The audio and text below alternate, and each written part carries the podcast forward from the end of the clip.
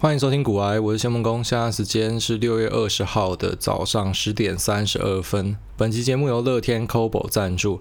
乐天 Kobo 提供电子书阅读器，还有电子书商城的服务。上一次跟他们合作三本书，最后面成功在他们的排行榜一二三名刷榜。那只是很多人买了之后才发现，说原来自己没有电子书阅读器。那有一票人更可爱，是买了之后才发现说这个不是实体书。于是很多人都在等电子书阅读器的折扣码，那现在终于等到了。那这是乐天第一次提供全系列九五折，就是每一台都有，Libra、Forma 还有 Clara 都有。除了九五折之外，再额外加码，你只要买一台阅读器，那就送你乐天 Kobo 的电子书购书金两百元。所以是第一次提供这么大方的优惠。那如果你问我说电子书跟传统的平板比较起来差别是什么？我个人是认为电子书的这个电子纸技术呢，它可以让你长时间的阅读是比较轻松的，眼睛不会那么的疲乏。那其实我觉得最棒的一点是，电子书的阅读器真的很轻，而且待机的时间非常之长。所以如果说你是喜欢看书的朋友，我非常建议你会入手一台电子书的阅读器。那除了我们上一次推出的三本书之外，大家都知道我们这一次还会再加码三本书。好，那除了三本书之外呢，博客来再加码三本书。所以有六本书，那大家一定想说，看书这么多怎么办？没关系啊，反正电子书放不会坏啊。那这一次呢，一样是七折，七折的电子书的优惠。那选的书分别是巴菲特写给股东的信、反脆弱、股票作手回忆录、枪炮、病菌与钢铁、行为投资金律，还有异常流行幻象与群众疯狂，总共是六本书，输入折扣码就可以获得七折的优惠。那这次是一个。大的 package 一次送给大家啊！除了电子书的阅读器之外，还有电子书。那我个人是觉得，如果你是书虫的话，千万不要错过这次的机会。但是因为我们这一次推的书真的有点多，好搭配我们前阵子一样在博客来上面成功刷榜了六本。那我个人是觉得，哦，有些人他可能买他是觉得买心安的，那有些人呢是真的他很喜欢这些书，因为毕竟他们其实本身也是畅销书啦。所以我个人是觉得量力而为，哦，量力而为。那如果你是喜欢这些书，并且你将来有机会看到的话呢，我会建议你在这次有折扣的时候把它收下来。那关于乐天阅读器。或者是说，呃，买书填表的这个送两百元购书金，那还有书七折哦，总共有三项东西的折扣码和使用办法呢，你都可以在叙述栏或者在 Facebook 或者在 Telegram 的频道里面找到详细的做法，那就在这边提供给有兴趣的朋友。那在节目一开始呢，我想把一个 Million Dollar Idea，然后就是百万主意分享给大家。为什么我说它是百万主意呢？因为我真的觉得这个东西做下去会成。那我本来已经开始规划了。包含里面所需要的场地跟人员，所有的报价都问好，都算好，大概一次的费用会多少。但是后来被我太太 g a n 可是我没有办法做。那我就决定把这样的 idea 分享给大家，看谁有兴趣就把它接下去做吧。好，那这个做法呢，就是缘起，先讲缘起。好，为什么会突然想起有这样的事情可以做？那就是因为我之前在很久以前的某一集有跟大家讲过美女健身联盟。好，从来都没有接过他们的广告，但是因为我觉得这频道真的太北烂了，所以我就介绍给大家。然后之后就从此之后就很多人就很常去提这个话题。然后我那一天呢，就是看到忘记是哪一个 YouTuber 哈，反正就讲说做影片的心酸。啊，那也看到很多创业者，你知道在那边讨论说啊，创业的过程之中做这种影片创业、网络创业呢。你可能就随时会 pivoting 啊，就是要去改变自己的路线，要去跟着消费者调整，然后又有什么 growth hacker 啊，就是呃成长骇客杀小的，反正你要一直去调整自己，然后呢要一直去修正自己，然后来迎合市场。可是美女健身联盟这个频道呢，他根本没有在跟你五四三的，他根本没有在跟你讲一堆他妈有的没有的，反正就是开腿开到爆哦，就是火焰腿，你点进去就是火焰腿，每张照片就是火焰腿，然后呢他们的频道几十万订阅，他们就只做一件事。就是火焰腿。那除此之外呢，他们也在露天，然后在虾皮那个商城拍卖都东西都卖到爆掉，然后什么特殊视角三小的，所以这个就突然对我造成非常大的冲击跟启发，就突然发现说，你知道有时候很多人在想的事情是，我要如何把一个好东西推给大家，可是你重点是这个好东西大家吃不下去，它就像是药，药大家吃了会会好，或者说一些保健品。那鱼油啊，干嘛？鱼油你直接喝，你就会吐。然后小时候很智障，会把那个鱼油咬破，咬破之后就直接吐，因为真的太恶烂了。这鱼油这个药都是没有办法直接入口的，所以要怎样？要 sugar coated 啊，你要把它糖衣下去，糖衣包下去之后，大家就可以吃了。那大家都知道，我们很需要什么？我们需要国际新闻，我们也需要财经新闻，我们需要知道最新的世界脉动。可是这些东西都不好吞，都不好吃。那或者是最近很多人跟我讲说啊，他买了一堆书，可他发现根本看不下去，所以很多人就开始研究说，那怎么样才可以把书看下去呢？比方说听书的方式，然后呢就可以比较好吸收。可是现在在台面上做听书的呢，不是已经结婚的地方妈妈，那就是一些大叔跟阿伯。好，那我非常支持你们做这样的事情。可是老实讲，这样的东西还是不够吸引人。那如果我就想到说，我们可以把这样子的好的理念、好的知识、好的内容。可是呢，我们交由一些有办法去吸引大家目光、有办法去吸引大家注意力的人来执行。你知道，这就术业有专攻嘛。你他妈宅男就是乖乖的去写稿哦。那些长得漂亮的，你你不要去酸人家说长得漂亮的、奶大的、肌肉大的，干那个也是努力出来的哦。你知道要维持肌肉多困难吗？你知道你他妈的晚上在吃肯德基的时候，人家什么鬼都不能吃，他只能喝水，然后喝水就感受到自己的身体正在慢慢的融化那种痛苦啊。但是他们为了维持他们的身材，他们要付出这样子的代价。好，那。他们也付出他们的努力，所以就是一群去写稿的，然后呢，一群去卖肉的、卖脸的，结合在一起，就可以做出一个我觉得很快在台湾哈，大概只需要一个月到两个月的时间，就可以超越台面上所有财经的 YouTuber 的订阅数量的一个频道哦。只要把这个元素给结合起来，反正就是重点是运镜啊，运镜运得好，要饭要到老，然后呢，清凉。清凉也是一个非常重要的重点。那再来就是提供一个非常厚的知识量。那除此之外呢，每周三还可以推出一个好读书给你听的服务，然后同步推出 Podcast，还有 Telegram 的推播服务，成为台湾最新、最火辣，然后呢也是最有内容量的一个新媒体。啊，我个人是觉得这个东西可以试试看，看谁有兴趣的话，就把这个梦想继续的做下去吧。我交给你们了。那今天这集呢，我觉得。我会想把它取名为风险特辑，就是要告诉大家所有在股市里面可怕的事情。那其实我一直觉得很荒谬的呢，是我节目从一开始到现在，其实都在跟大家讲鬼故事啊，关于韭菜是如何被包成饺子的故事。可是呢，还是挡不住很多人想要进市场的一个冲动啊。那我觉得。好吧，我尽力了。你知道，在台面上你看得到的人，几乎都是叫你赶快去参与市场。可是我其实想做的是相反的。哦，我是要告诉你说，你没有准备好，你千万不要进去市场。哦，那如果即便你真的想要进去市场呢，你可能就是先拿一部分手头上十分之一啊，五分之一的存款去试试看就好。你不要一次全部就丢进去。那当然，这样的东西讲了啊，其实有些人听得进去，有些人听不进去啊。有些人还是觉得说，你知道，投资就不像是一门专业，但其实投资是一门专业。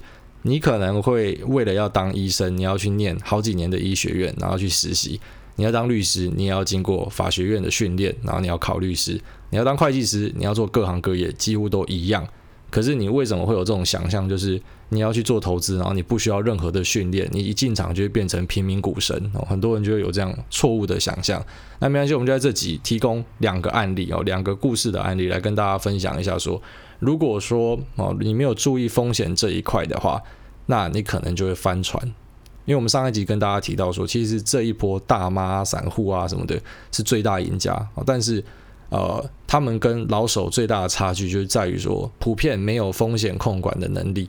那因为没有风险控管的能力，虽然赚的时候，好，股市就是这样，它是一个长线下来会是一个正和市场的地方。所以如果今天是大多头的时候，大家都会赚钱。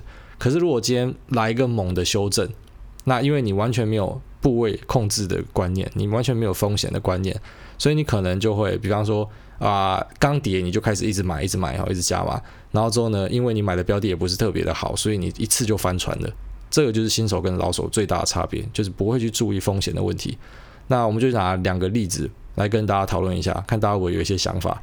首先第一个就是广明啊，广明案。那广明是广达旗下的一家公司，它主要就是代工厂哦，广明光电。那在六月七号的时候，与惠普的二审，他被判了败诉，要赔了一百三十亿。那这是台湾史上反托拉斯赔最重的一次。好，那因为一百三十亿呢，已经超过了广明这家公司的价值，也就是我们所谓的资不抵债哦，整个人拿去卖都完全没有办法还这个债，所以怎么办？公司的厂房、专利还有现金全部都要给惠普。那大家看到这样的消息，一定是很紧张，一定是很恐慌的哈，就开始卖卖卖卖卖。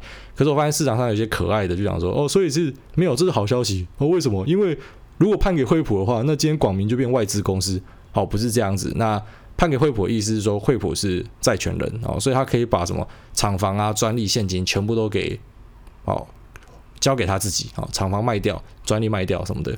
那身为台湾的股东呢，你就是留下来洗碗的哦，因为在一个公司假设要清算的话呢，他会先主要优先赔给债权人啊。那除了债权人之外的这种股东哦，他就是排在最后面，清偿顺位最后一位的。所以有一些人是错误的理解啦，然后错误的理解跑去抄底，反正就做一些很奇怪的事情。那随后呢，在六月十七号的时候哦，就是广达的董事长林百里。还有集团的副董事长梁次正，他们两位就一起退出了广明的董事会。那广达的董事长林百里已经在广明当董事当了十几年了，所以在这时候选择退出，本来大家就觉得说，干是不是这家公司真的要完蛋了？是不是林百里觉得说我待在这家公司的话，我要负连带清偿的责任哦，所以呢，我要赶快卡进来浪哦，直接闪人。那很多人就看到这样的消息，就觉得说，嗯，可能要完蛋了。结果在六月十八号突然宣布。与惠普已经达成和解，但是因为有签保密，所以呢，两造都不会提供包含和解金额或是细项，到底谈了什么条件，什么都不能讲。那看到这样的消息呢，股价不就被激励涨停啊？因为从本来一家公司要直接被处分掉，到最后面是哦，看起来没事了，但是有签一些呃奇怪的协定，那这协定呢是大家不可以知道的。所以听起来好像从最坏的状况变成没那么坏，那就开始说涨停。那于是很多人就出来哀说：“啊，好可惜自己没有接到。”那但是其实你仔细回头想一下，六月七号看到这样子的判决的时候，跟六月十七号看到广达董事长林百里啊当了十几年的董事突然不当，你当时的想法会是什么？你当时的想法真的会想要逆势进去捡吗？从盘后的筹码看起来，那时候逆势进去捡的是外资。那我个人是直接讲了哈，这些外资非常高几率就是所谓的先知。我为什么会说他们有先知呢？因为其实，在六月十八号达成和解，哦，那你其实他妈的用屁眼想就知道了，你怎么可能？比方说什么前两天才开会，哦，然后就两天后就达成和解，一百三十亿耶！所以这个东西一定是很早就开始谈了，甚至是在六月七号被判败诉之前就开始谈了，所以一定有人先知道哦，先知道。呃，惠普他最后面不会真的去处分掉广明这家公司，哈，广明还有苟延残喘的机会，所以呢，在特定的价位开始布局，我觉得这都是非常有可能的哦，因为这样子谈判绝对不可能什么一两天内谈好了谈出来，不可能。那再来，哦，就是和解条件这件事情，很多人都没有去看这件事情所带来的风险，到底跟惠普签了什么样的条件？那到底要赔多少钱？和解金是多少？没有人知道。那我个人很好奇的一点啊，我可能后来还要再找会计的朋友问，就是这个赔偿金额，他们讲说，呃，可以用这个呃隐匿的方式啊，不跟大家说。那问题是你终究要列到财报里面啊，你要怎么列？你要塞在哪？你要藏在哪里？好，那这个东西最后面大家一定会知道了，可能就是在后来几季的财报就会知道说，啊，到底是赔了多少钱。可是你也不知道到底还要赔几季，你知道，搞不好还要分什么十季、二十季去认列之类的，所以这家公司有太多的变数了。那既然有这么多的变数跟没有办法掌控的变因，为什么你会想要去买？如果你今天回归投资的本质，不就是你看好一个东西，然后你就投资它吗？哦，你看好你朋友的补习班，那你就花一点钱去投资它。你看好他的珍珠奶茶，你就花一点投资它。其实我觉得有时候就回归初心，然后就回归最基本的原则就好。那我就问你，投资这样的公司，请问你是看到了什么？特别是有一堆战争迷雾在上面啊！有玩游戏的朋友可能就知道什么叫战争迷雾呢？就是你看不到旁边还没有探索过的地方。所以你玩《世纪帝国》的时候要怎么办？你就要派斥候嘛。一开始他都会配一只斥候给你，然后那只斥候你就让他全地图跑嘛。就是因为他们的主要任务就是去开地图，要去看说，哎，现在到底敌人在哪，朋友在哪。可是斥候几乎都活不到后期，然后一开始就被杀掉。因为为什么？因为他们就是 face check，用脸去看一些未知的地方，所以今天遇到埋伏就挂掉了。你就像是那一只斥候，你明明可以选择就是选择一个比较保险的方式啊，至少这家公司它是营运正常的，它是经营正派的，它没有遇到官司缠身。那并且呢，它还有做很多。啊，充满前瞻性的将来的产品。那类似这样子的公司太多了，为什么偏偏要选一个他妈的有的没有的？然后呢，看到他这样就后悔没有进去抄底。然后那就有看到我们的群组里面有蛮多人在讨论这件事情。那我就是问你一句话：为什么你要感到后悔？难道你没有更好的选择了吗？好，现在市场上这么多好东西，如果你还找不到选择的话，那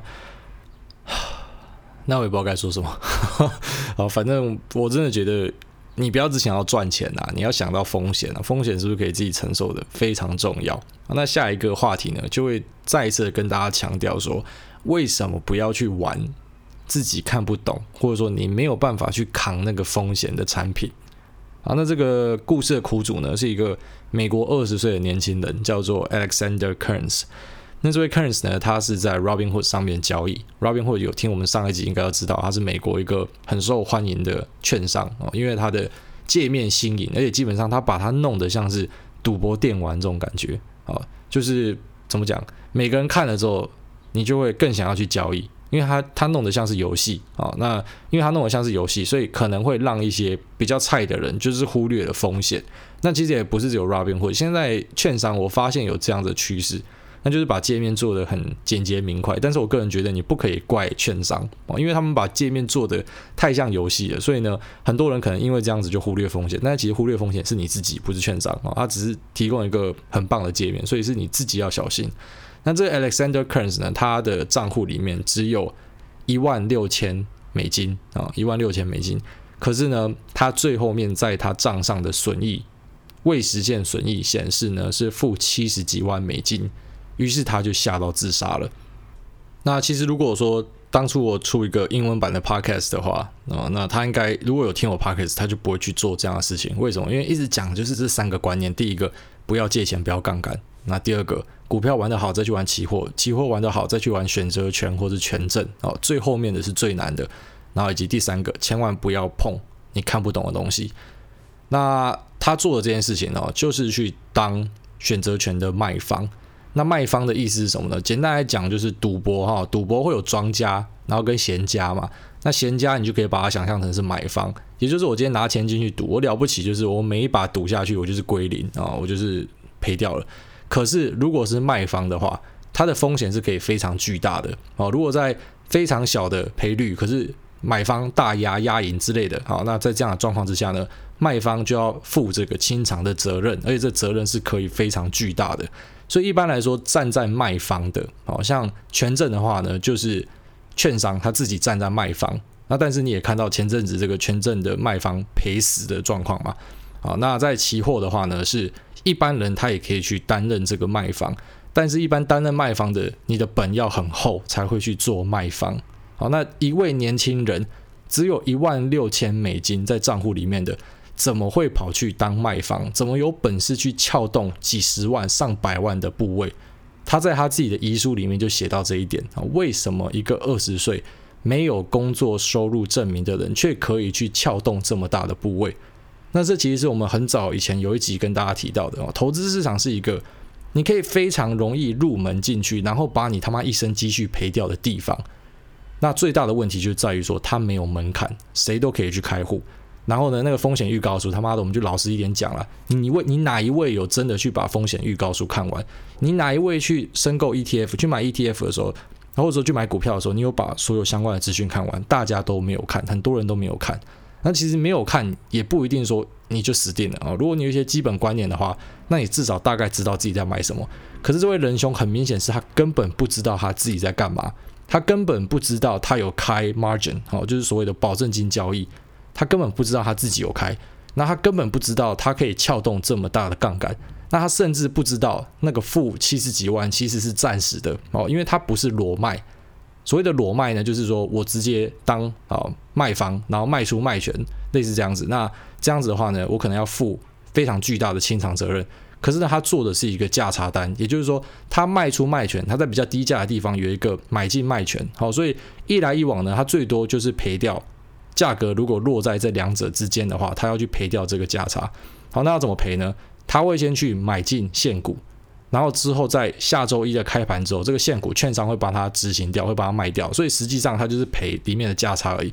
但是因为它有买进现股的这个部分，所以账上的损益显示负七十几万。好，但是这负七十几万代表的意思是，他手上也多了好几张。好，在美国之后用股来算，他手上也多了好几股的股票。可是不知道为什么 Robinhood 这个系统没有显示。那这个东西我上 Reddit 看过，其实很多的网友都抱怨过 Robinhood 的显示系统。好，就是很多在里面做这个选择权的都吓到漏尿过，说干，为什么账上突然多了这样子负几十万的损益？那其实负几十万代表的是他们手上有持有现股，那只是现股呢，券商会在下一次开盘的时候把它卖掉，但是因为不会显示。所以，身为菜鸡看到这样就吓死了，就以为说干我的人生完了，然后我赔了这样子负几十万，我根本赔不起。但其实不是这样子，所以这件事情完全就是一个悲剧。他当然他做了很多他不该做的事情，但是其实也没有这么惨哦，他把自己给吓死了。那在美国这边哦，其实老实讲啦，一赔无难事。好，你就不要脸就好，你不要脸，你根本就不会有事情。在美国，多少人破产过？川普破产过。好，那甚至在股市里面，这个德国股神科斯托兰尼，你不知道破产过几次。好，那我们这一次推的那一本书，哦，这个股市作手回忆录的这个李佛摩也是破产过。反正大家都破产过嘛。破产法第七章是你的好朋友，但是他不知道，因为他没有认识券商的人，他没有认识懂法律的人，好，他就这样子就跑去自杀了。那我在这边也顺便呼吁大家了哈，如果说你真的以后遇到什么样的事情，一皮无难事啊，你只要知道说，反正你就凹下去就对了，你没有什么东西比你的生命还重要。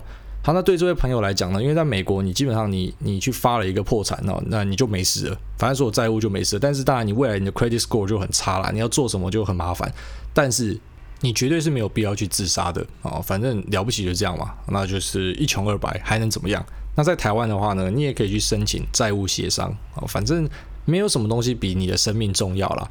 那我们就在这边提供这位哈美国小哥的案例，让大家做一个警惕啊。为什么你不要做我讲的这三件事情啊？他是一次全犯的，那带来的呢就是生命的代价。好，在这边分享给大家。好，那我们就进入 Q&A 的部分。第一位这个 Pick Me Pick Me 选我啊，他说。之前听股癌大说黄建庭在台东县大闸前办免费译文展，到底是真是假？在百灵果听到还去查，哈哈哈，不知道是不是因为台东没什么资料？我根本没有讲台东啊，我是讲苗栗哈，刘苗栗的刘正宏办译文活动的是他，在苗栗呢，我看了卡利拉斯，看了 Domingo，然后之前在台中也看了 Pavarotti 哦，所以三大男高音我都看过，可是 surprise 有两个竟然在苗栗看的。然后在苗栗还看的哦，以前那个国小康乐课的时候一定会放给你看的时候，《火焰之舞》《大河之舞》哦，两个都在苗栗看。然后还有呃麦克森啊，弹钢琴那个麦克森也是在苗栗看的。所以一个小小的一个穷乡僻壤，竟然可以邀到这么多国际级的活动，证明了刘正宏真的是一个疯狂花钱的角色哦，真的非常的狂。然后下面这个 Toby Chen。他说：“谢谢股癌大的分享，五星好评。想请问金电荣达将换股成为投资控股公司的看法，以及如何选择 Mini LED 的选股标的？谢谢股癌大开始。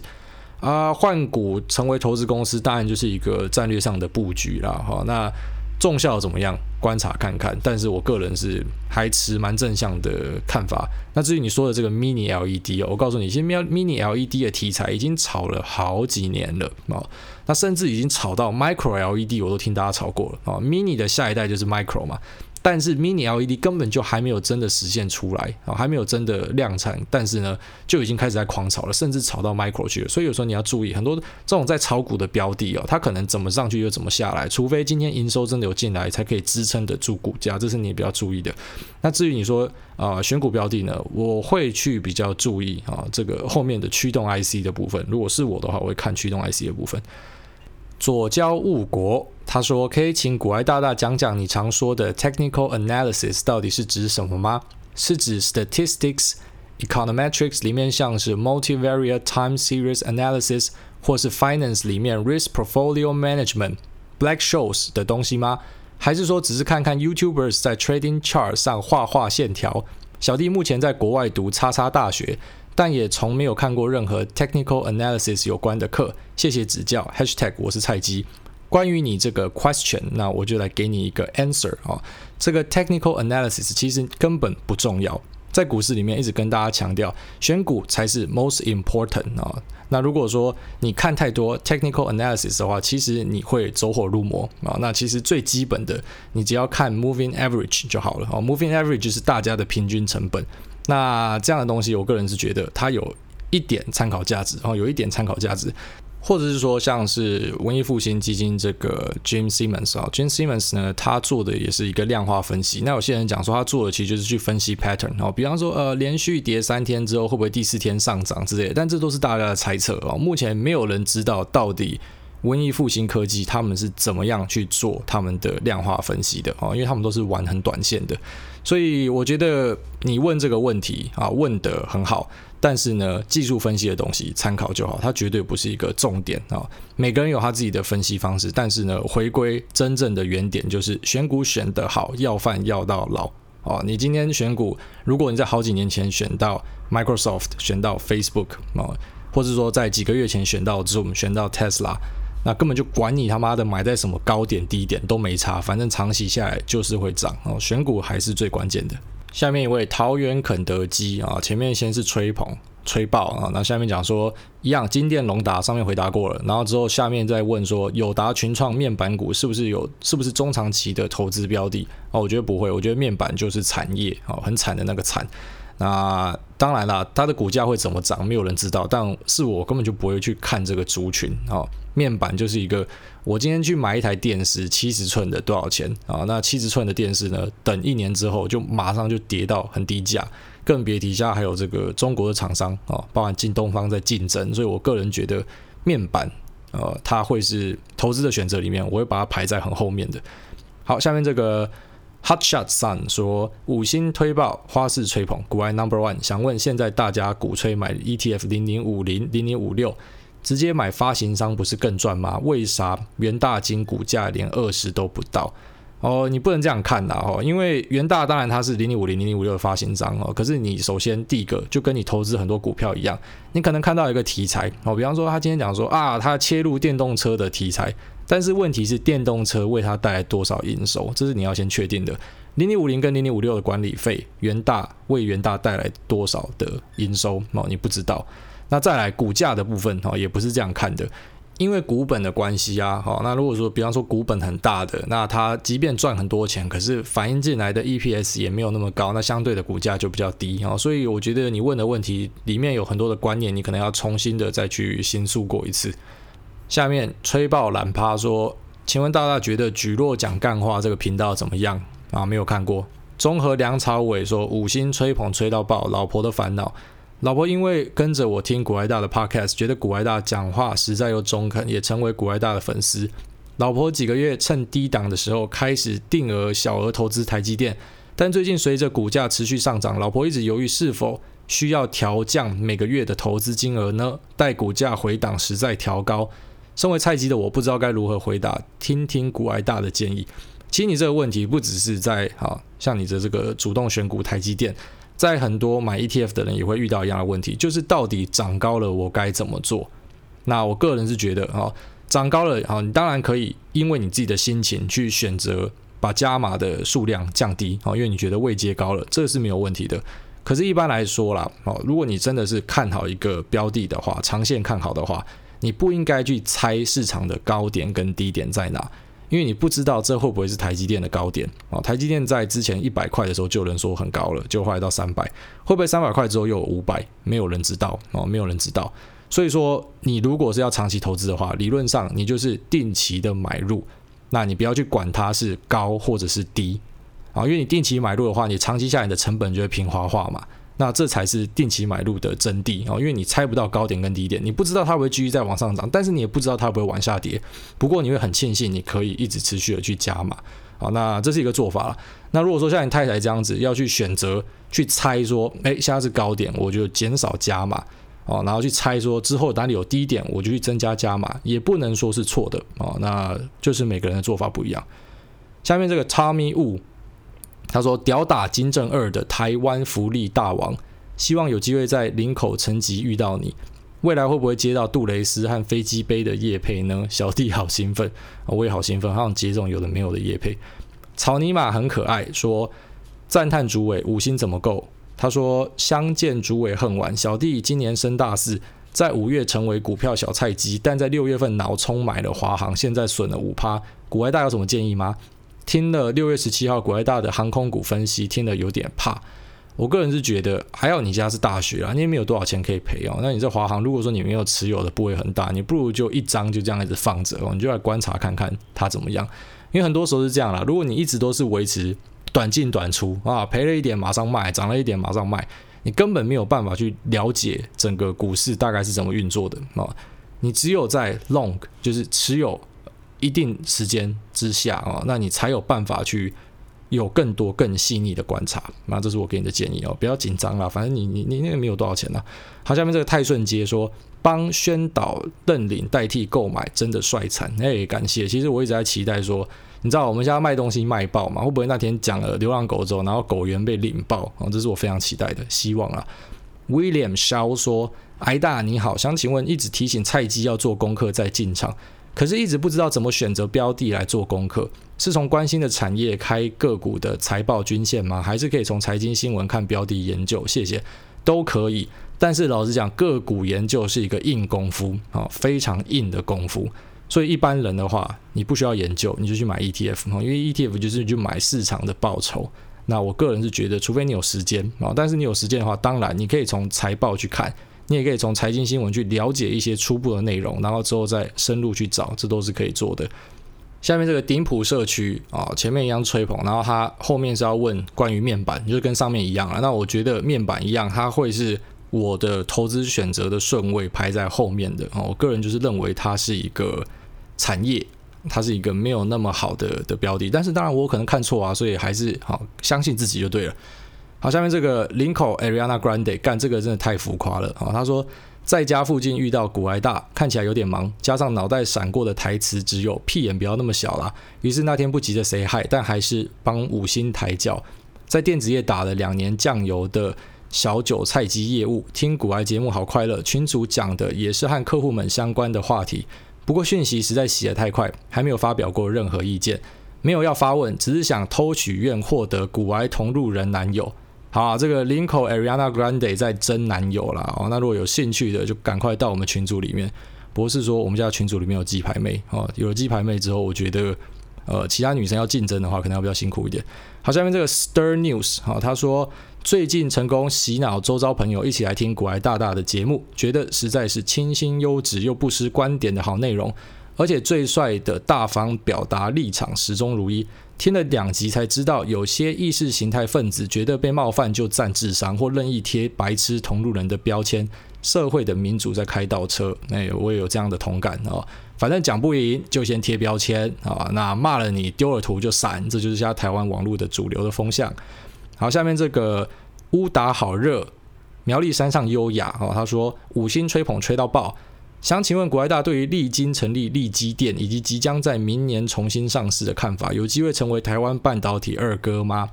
呃，有一堆人曾经讲说要成为台湾台湾半导体二哥啦。好，那这还是要看一下。那力积电我还没有研究得很深啊，或许之后再来讨论。好，反正台股的标的我会在股外里面写。那这支我必须老实跟你讲，我还没有很熟。好，下面这个 West Two 说，癌大对于旅游业的看法。我本身是在做外国游客挂号新马港的生意，目前因为疫情完全没有客人，想请问癌大是否觉得就算疫情结束，团客也会变少吗？还是说会有什么转机？我个人是觉得啊，旅宿业特别是在接外国客人的啊，就是所谓的五星饭店这种观光饭店，他们都很惨啊，因为即便今天台湾好好了，可是呢，在国外的状况不好的状况之下呢，他们还是不会来台湾。那即便今天真的等到疫情开始有控制住了，我相信还是会比本来哦这个最热的这个期间呢来的哦这个年检的程度还是会有一定的比例，呃可能大家不敢出来玩啦，或者说大家有其他的考虑啊，这都是有可能的。那我只能说旅游业会比较辛苦啊，但是其实政府每次都率先去补助旅游业跟比方说问奖啊计程车那或者是客运嘛，所以我觉得。政府会帮忙啦，啊，那也没有到那么惨啦。但是确实，它现在是受冲击最大的产业之一。那我个人对于前途呢，没有特别的看好。好，下面这个抽中信任边际变成脑粉的脑粉，他说古埃大真的是超优质节目啊，前面这边吹捧。然后下面说，请问古埃大，美国青少年自杀事件中，您有提到建议大家少碰杠杆、少做期货、少操作反向。那如果真的看衰市场，会建议直接空手吗？还是努力寻找还有机会成长的股票继续做多呢？好问题啊！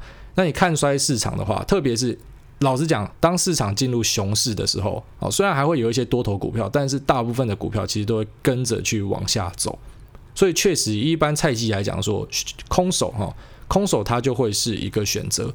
那或者是说，不管啊，就是我定期定额持续的买，那最后面呢，我会去平滑化成本，这也会是一个选择。那当然，真的要看坏市场的话，还是会有手段哦。那期货其实就是一个可以拿来放空市场的手段，但是再一次的提醒，然后股票都做不好的人，千万不要去做期货，而且期货其实是有坑的。那这坑呢，其实很多营业员都不会告诉你哦。你现在去问营业员说：“哎，我要买大台哦，我要买一口大台，我要放多少保证金？”他们一般就跟你讲说放十几万嘛，哈。但其实他们没有跟你讲放十几万的风险在哪里。首先啊，期货它是保证金交易，那它一口的价值呢，以台湾的台指期来讲说一万点啊，那大台一点是两百块，所以两百块乘以一万点就是两百万，也就是说现在在万点你要去做期货，你的保证金至少要放两百万啊，两百万的话就是没有杠杆，那在没有杠杆的话呢，我个人就觉得它是一个很安全的。标的啊，它就是一个安全的标的，你可以拿来呃当一个避险的控制啊，或者是说你可以拿来去赌方向，这都会是一个做法。好，那再次强调，这是比较进阶的做法。可是这是你放两百万的状况啊，它是没有杠杆。可是，一般人呢，你没有两百万的财力嘛，所以你会怎么做啊？你就会听营业员跟你讲说啊，十几万就可以玩一口了。那你要记得哦，它一口的价值是两百万，所以比方说你只放二十万的话，等于你开了十倍的杠杆。那如果说你只放十万的话呢，等于你开了二十倍的杠杆，所以今天只要有一个稍微比较巨大的震荡，你就掰了啊，你就出场了。那即便这个震荡呢，有时候就只是像是之前期货大屠杀这样，它是一瞬间的往下冲，然后瞬间往上飙，可是不好意思，大家就被抬出场哦，因为你的保证金不够。所以我还是在这边跟大家建议啦哦，如果你真的是看坏市场的话，以一般八成九成以上的人来说，你就是空手。不要动作，或者是好慢慢的减，慢慢的加码，不要想去放空市场哦。那除非你是一个比较专业的操作者，那我就把方法告诉你了。好，下面一位问说，Q 一跟降息对于金融业的影响哦，很简单，你直接看国外的金融业就好。其实国外的金融业它往往都不会是一个好的长期投资的标的，很多甚至已经早就已经走一个长空的格局哦，一直在稳定的下跌了。那降息的话，当然对于金融业的收入。啊，因为他们就赚利差嘛，那一定会有所影响。所以其实我个人是觉得，啊，存股的这个观念真的要去修正。很多人存股的观念就是会觉得说，好像它跟定存一样是没有风险的，大错特错。只要是投资市场，所有东西都有风险。看起来大到不能倒、不会倒的东西，它都是有可能倒的。过去很好的存股，也不一定会是现在很好的存股。然后一直跟大家强调的观念。好，下面这个丁骨牛排五分熟说，我很不会吹捧，但是我讲金石话。他说觉得股癌大在市场上的操作建议都蛮保守的。好奇是因为说的怕大家会脑冲，还是本身操作就比较克制？我在群组里面跟大家分享过啊，然后有时候我身上的部位还是会拉升到一百二到一百三十趴，这代表什么？代表说我还是有在使用杠杆。那但是为什么我在节目里面不会跟大家讲这个呢？因为还是要负一点责任哦。如果我今天跟大家讲了高风险的东西，或许一些比较菜的人他就会想要去尝试。好，所以我当然不可以跟你讲高风险的东西是怎么样。但是比方说在群组有聊到，那还是可以分享一下。那这其实也可以反映到哈，我接的一些广告，你知道其实。找我最多的广告是什么吗？大家一定很意外哦，是融资公司。我疯狂的反对融资，但是找我的这种融资公司很多。然后呢，也有这个券商的权证啊，想要找我。那也有呢，做 App 的哈，就是做什么股市 App 的，然后要找我哦，做机械交易的要找我。那大家有听到这样的广告吗？没听到哦，因为全部都不接。这样的东西我不接，那高风险的东西不接。那我觉得这就是我想要负的一个责任然后，虽然大家老实讲，你赚钱赔钱不干我的事嘛。那但是我能做的就是至少我提供一个正确的方法。如果你照这方法做呢，你不会受伤，好，或者说你受伤的机会会降到很低。那在这样的前提之下，你再去好好的选择你手上还有什么牌可以打哦，这是我想要做的事情。好了，那本期节目就到这边，有其他的问题欢迎留言，欢迎讨论啊，那也欢迎到我们的 Telegram 里面去，好，就这样，拜。